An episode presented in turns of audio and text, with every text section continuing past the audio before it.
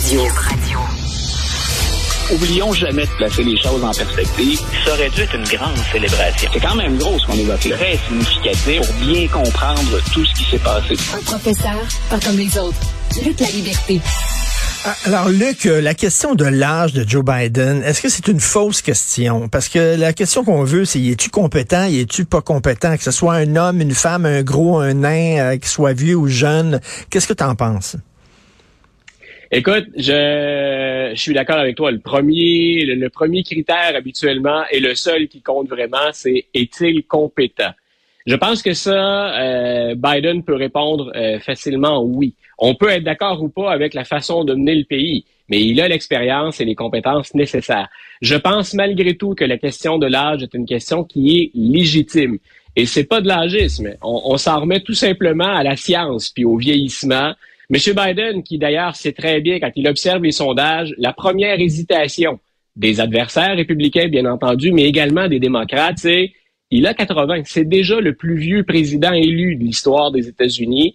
Un deuxième mandat le mènerait à 86 ans.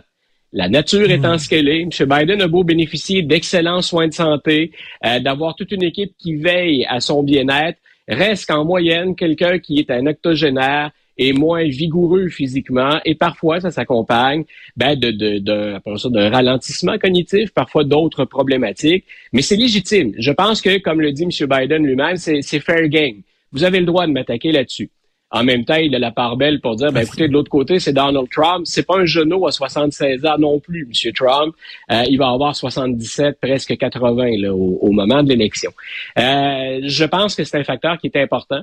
Donc, il faut que nos politiciens, idéalement, soient en bonne santé puis en état de servir, à plus forte raison quand on a l'âge de M. Biden.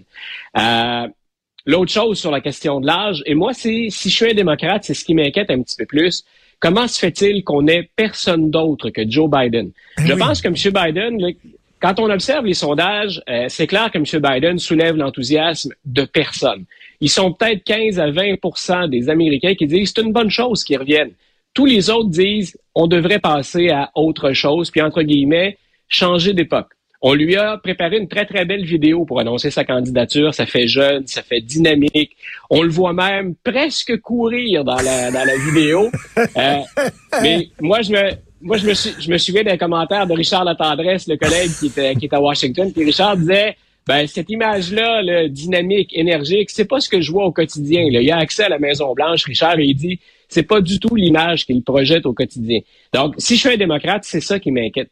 Comment se fait-il qu'en 2024, si on parle d'unir les factions démocrates, les plus, l'aile plus modérée et l'aile plus progressiste, si c'est le seul qui est capable d'acheter la paix, et si c'est le seul qui est capable de faire un contrepoids à une autre candidature de Donald Trump, ça ne regarde pas bien pour le Parti démocrate. D'ailleurs, je sais pas si euh, nos, auditeurs qui, observent beaucoup, dans, on a dans certains de nos auditeurs des gens qui s'intéressent de près à la politique américaine.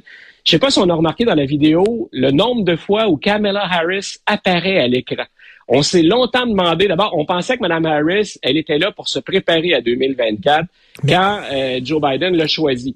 Et finalement, ça ne lève pas la candidature de Mme Harris. Et on s'est demandé, est-ce que Joe Biden pourrait pas donner un peu de pep finalement à son ticket présidentiel, à son équipe, si on changeait l'identité de, la colistière, si on y allait avec quelqu'un d'autre? Joe Biden vient de lui donner une tape dans le dos en disant, non seulement je replonge, je reviens, mais je le fais avec toi. Et il lui a fait la part belle, à part Jill Biden, la figure qu'on voit le plus dans la vidéo de lancement du président Biden, c'est Kamala Harris. Kamala Harris, moi, la façon dont je l'aperçois, je connais moins la, la, la, la politique américaine que toi, mais elle est très woke. Hein? Moi, moi, je vois Joe Biden comme un genre de garde-fou, garde-fou euh, qui est contre le mouvement woke, qui veut un peu euh, euh, envahir le Parti démocrate. Et Biden est là en disant non, non, non, il faut rester quand même les deux pieds sur terre. Moi, je, je suis pas sûr que je serais particulièrement content de voir Mme Harris aux commandes. Ben, tu vois, un des problèmes dans le positionnement politique de Mme Harris, il y a, moi, je pense qu'il y a, au plan des communications, je pense qu'elle est fort mal entourée. Elle était bien meilleure que ça quand elle était au Sénat, elle était bien meilleure que ça quand elle est procureure générale de la Californie. Je pense qu'au sein de son équipe, il y a eu un remaniement, ne serait-ce qu'au plan de l'image et des communications. Ça fait un peu superficiel, mais en, politique puis en démocratie, il faut avoir une image un message qui passe. C'est comme un incontournable. De l'autre côté, les prises de position qu'elle a depuis le début, effectivement, on l'a étiqueté euh, très progressiste, woke. M. Biden a un programme qui est progressiste. Quand on regarde ce qu'il a mis en place, la personne qui a le plus d'influence sur Biden depuis deux ans, Richard, c'est Bernie Sanders. Je pense que si on parle de woke, à tout le moins de progressiste sans utiliser l'étiquette, je pense qu'on peut dire que Bernie Sanders est associé à ça. Et rappelons qu'il n'est même pas un démocrate, M. Sanders. C'est un indépendant qui a énormément d'influence quand il vote avec les démocrates. Donc, Mme Harris est perçue comme ça, alors que Joe Biden, malgré un agenda plutôt progressiste, il est vu effectivement comme moi, je vais vous éviter d'aller trop loin. Je vais être capable de lever le pied de la pédale d'accélération quand je vais considérer qu'on va trop loin. Tu te rappelleras peut-être qu'en campagne électorale, Biden est celui qui avait dit defend the police. Ah, cette idée de retirer des fonds au service policier dit c'est stupide, ça ne tient pas la route, on ne fait pas ça. C'était donc un contrepoids. Il y allait avec l'idée de réformons les services policiers. Il y a du travail à faire, mhm. mais ces gens-là se donnent corps et âme dans un travail difficile. Pour beaucoup d'Américains, c'est comme le gros bon sens. On constate donc qu'il y a une problématique, mais on ne va pas leur retirer des fonds. Euh, ce que Mme Harris, elle, semblait prête à encourager, du moins, c'est l'image qu'elle a laissée. Bon, ça c'est Biden. On se demande comment ça se fait que les démocrates retournent au bâton avec euh, Biden. Même chose avec les républicains puis Trump. Là, il est de retour devant les tribunaux. Là, on parle de viol. Euh, on a de la difficulté. Je comprends que tout le monde a droit, chaque citoyen a droit à la présomption d'innocence, mais tu sais, c'est difficile de, de, de, de concevoir qu'un parti comme le Parti républicain puisse se présenter au bâton avec un gars qui a fait l'objet de telles, de telles accusations. Là. Parti républicain, si je suis un stratège républicain, je m'arrache les cheveux depuis quelques semaines déjà, si c'est pas depuis un an. Euh, on prépare l'élection 2024 avec quelqu'un qui ne peut pas gagner, du moins quelqu'un qui est en tête dans les sondages. Monsieur Trump, il va aller chercher des électeurs, euh, mais il n'en a pas assez pour gagner le nombre de grands électeurs dont il a besoin pour euh, prendre la présidence. Parti républicain dit c'est la quadrature du cercle et ce boulot, on l'a déjà évoqué ensemble. Euh, envoyer paître Donald Trump pour lui dire, Monsieur Trump, on pense que vous devriez passer votre tour, c'est prendre le risque qu'il se joigne à d'autres individus, dont Tucker Carlson, entre autres l'animateur déchu de Fox News, et qu'il emporte avec eux ce qui, ce qui est un, un noyau dur républicain. Donc, c'est comme si on avait un tiers parti au sein du Parti républicain. Donc, mm. on veut pas aller de l'avant. Puis, puis, ils sont plusieurs à dire, on en a assez de ce cirque-là. Est-ce qu'on pourrait pas avoir un peu de, Trump sans Trump? Hmm. Donc, et c'est là où je dis, c'est la quadrature du cercle. On en a assez de ces histoires-là. On a dit en Georgie, par exemple, en début de semaine, écoutez, on va vous annoncer cet été si on poursuit ou pas Donald Trump pour interférence, finalement, dans euh, le décompte des voix. Moi, je pense a toutes les chances d'être accusé. Il l'est déjà accusé une première fois à New York et là, hier, débutaient les procédures euh, autour de cette idée. Il est poursuivi pour deux choses, M. Trump, un viol et l'autre, diffamation par la même personne. Et Jean Carroll, qui a déjà été dans le monde de l'édition euh, à New York, euh, une femme très influente. Et elle dit hier, ben, finalement, je veux ravoir ma vie et j'accuse Donald Trump de viol, puis en même temps de diffamation. Donc, qu'il soit coupable ou pas, tu as tout à fait raison, on a le droit à la présomption d'innocence, on est toujours dans un marécage, dans des eaux boueuses avec Trump, et on a toujours un cirque et des drames dont on se passerait volontiers pour mettre l'accent sur autre chose en campagne. Est-ce que c'est une poursuite aux civils ou aux criminels? Euh, on a, je pense que dans les deux cas, c'est au civil parce qu'on avait dépassé les délais de prescription. Ben, ça. Sauf que New York, New York est, revenu la législature en disant, euh, dans la foulée du mouvement MeToo, on vous permet quand même de revenir à la charge sur des causes dans lesquelles le délai de prescription est passé. On veut Rappelle-toi, c'est ce qu'on c'est ce qu'on lance de notre côté ici. On veut écouter, on veut entendre les femmes. Et, euh, on verra ce que ça va donner. Il faut souligner que c'est plus facile de condamner aux civils qu'aux criminels. On s'appelle d'O.J. Simpson, par exemple, qui a été innocenté euh, aux criminels euh, alors qu'il a été trouvé coupable aux civils.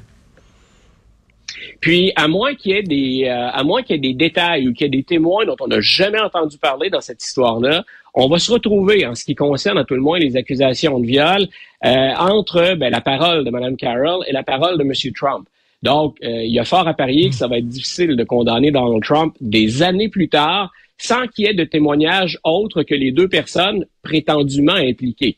Par contre, la cause de diffamation, ben, elle est peut-être, elle a peut-être plus de prise et elle est peut-être plus sérieuse. M. Trump a insulté Mme Carroll, il l'a traité de menteuse. Et rappelle-toi, ça aurait discrédité n'importe quel autre politicien. Il a dit, euh, non seulement je connais pas cette femme-là, mais en plus, c'est pas mon genre. Sous-entendu, ben, j'aurais pu, j'aurais pu la violer si elle avait été mon genre. Donc, euh, écoute, c'est une réponse qui aurait discrédité n'importe qui d'autre. Euh, Joe Biden dit ça, Barack Obama dit ça, Ron DeSantis dit ça. Il y a des bonnes chances pour qu'on les mette de côté. Avec M. Trump, on continue comme si de rien n'était. Business as usual. Il avait dit ça de Stormy Weathers en disant euh, jamais j'aurais couché avec une fille qui ressemble à un cheval. Elle a une face de cheval. Il avait dit ça. C'est incroyable quand même. Euh, tu parlais de Tucker. Non, écoute, on est, oui, Pardon, continue. J'allais revenir tout simplement sur la première déclaration de ce genre-là. C'est celle qu'il avait faite dans une interview à bord d'un autobus. Il savait pas qu'on avait enregistré ça. Puis il avait dit qu'on c'était le fun, le rôle qu'il avait, parce qu'on pouvait prendre les femmes par leur partie intime. C'est revenu dans le procès hier, mais on, est dans ces eaux-là. C'est nauséabond. Tucker Carlson, alors tu dis qu'il a diffusé une vidéo qui est devenue virale, 36 millions d'écoutes, donc il y a toujours des gens, il y a toujours son fanbase, comme on dit en anglais. Voilà. Donc, 36 millions, ça, c'est le décompte hier quand je me suis couché. Il y a fort à parier que ce matin, ça avait encore grimpé. On attendait, tous ceux qui s'intéressent aux médias, qu'on l'aime ou qu'on l'aime pas, on attendait que Tucker Carlson se manifeste parce que il a été congédié de manière très, très abrupte. Et il y a une foule de choses qui circulent sur les motifs de son départ. Non seulement il y a des textos qu'il avait échangés avec d'autres animateurs dans lesquels il critique ses patrons, mais c'est pas subtil, c'est grossier, c'est des insultes à tour de bras. Il semble que Rupert Murdoch est pas tellement apprécié être qualifié de tous les épithètes utilisés dans les textos. Euh, et de l'autre chose, ce qui aurait, semble-t-il, de plus sérieux là-dedans, c'est que son nom va revenir dans d'autres procès. Et euh, il va revenir à l'avant-scène pour lui dans ces procès-là pour de bien mauvaises raisons, entre autres euh, misogynie, harcèlement. Donc, on peut penser que Fox, à qui il rapportait énormément Carson, est mis sur la touche parce que parce qu'il va coûter plus cher que ce qu'il rapporte. Il y a un calcul comptable hmm. au-delà de la décence ou de l'indécence des propos. Maintenant, la raison pour laquelle on avait hâte d'entendre Carson, parce que c'est un joueur majeur, qu'on l'aime ou qu'on l'aime pas, et c'est un communicateur brillant, Carson, faut lui reconnaître et lui donner des qualités qu'il a. Euh, Tucker Carlson peut partir tout seul ou s'associer avec d'autres pour développer sa propre plateforme. Il pourrait être dans les médias de droite un joueur important. Si Fox News est en baisse, Tucker Carlson pourrait devenir un joueur très important devant des réseaux déjà établis qui parviennent pas à diminuer les parts de marché à droite de Fox News. Mais, et c'est ce que laisse sous-entendre la vidéo d'hier, qui est devenue virale, il pourrait se lancer en politique aussi. Et on ah. avance deux choses. Il peut se lancer. Il pourrait se lancer seul ou encore avec quelqu'un dont il a dit qu'il le détestait mais dont il s'est rapproché récemment, Donald Trump. Si Donald Trump et Tucker Carlson partent ensemble, c'est le cauchemar républicain. Non, non, mais euh, il va falloir changer, il va falloir changer l'hymne national américain pour euh, une musique de cirque, ça n'a pas d'allure, là. c'est le Benny Hill Show, pas. Et là, on trahit notre âge. Quand, quand tu te souviens de cette musique-là, c'est le Benny Hill Show. On vient de trahir notre âge. On peut pas le cacher, mais là, on, l'assume. c'est hallucinant. Écoute, rapidement, rapidement, là, je te donne une minute et demie. Harry Belafonte, s'il fait partie de cette génération euh, de noirs comme Sidney Poitier qui dit on va changer le système de l'intérieur en étant gentil, en étant souriant. Euh, aujourd'hui, les militants noirs, c'est fight de power, sont plus agressifs, c'est plus Malcolm X. Lui, il était du côté de Martin Luther King. Et l'autre chose que j'aime bien sur Harry Belafonte, parce que, écoute, c'est une méga star, c'est la superstar, blanche ou noire, et il est au sommet d'à peu près tout. Et ce que j'aime, ce qu'il va faire, souvent, je peux être aussi critique de l'implication des artistes. Puis entre autres, à Hollywood, on en avait assez, toi et moi, de leurs interventions dans les cérémonies. Euh, il fait beaucoup plus que parler ou dénoncer. C'est quelqu'un qui va mettre son argent et sa vie en jeu une méga star qui ne pense pas à, ce que, à quel point de marcher dans les rues de villes racistes du Sud, ça peut affecter sa cote de popularité ou ses revenus. il met donc plus que de l'argent sur la table et il en met beaucoup. C'est lui qui aide Martin Luther King à boucler son budget. Luther King, à l'époque, ne fait que 8000 dollars par année. Belafonte met de l'argent là. C'est lui qui finance le SCLC, qui est le mouvement de Martin Luther King. Tout ça pour dire donc un grand artiste, un personnage Ah oui. charismatique, mais quelqu'un qui va faire bien plus que parler. C'est quelqu'un qui va être sur le terrain et qui va risquer, qui va risquer sa carrière pour corriger ce qui à l'époque en tout cas était des injustices flagrantes. Donc coup de chapeau à, à Harry Belafonte qui est décédé hier, rappelons-le, à 96 ans. Un grand monsieur, un gentleman, exactement comme Sylvain Voilà. Poitiers, là, deux personnes hyper importantes. Merci beaucoup, Luc. La liberté, bon week-end. Merci. Bon week-end, Richard.